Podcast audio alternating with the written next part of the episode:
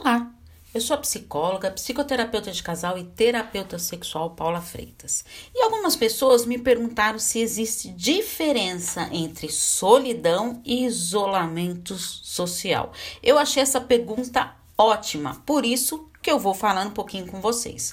Continuem enviando perguntas que eu adoro poder contribuir com você. Solidão e isolamento social não são a mesma coisa. A solidão é um estado em que se vive só, uma reação emocional, um sentimento de isolamento, por dificuldades nos relacionamentos e também pode ser por falta de objetivo de vida. Já o isolamento social, ele pode levar à solidão, quando se priva do contexto social. Deu para entender? Agora vou dar algumas dicas para sair do isolamento social, que são encorajar-se aos poucos para o convívio social. Não se acomode. Faça atividades que lhe dê prazer. Não se prive disso.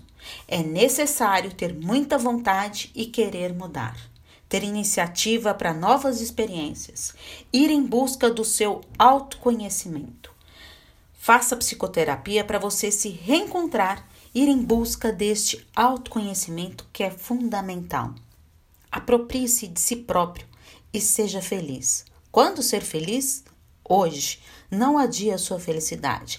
Veja a felicidade nos pequenos detalhes. Às vezes a gente vê, procura a felicidade em algo muito grande, mas às vezes ela está ali, ó, ao nosso lado e a gente não está enxergando.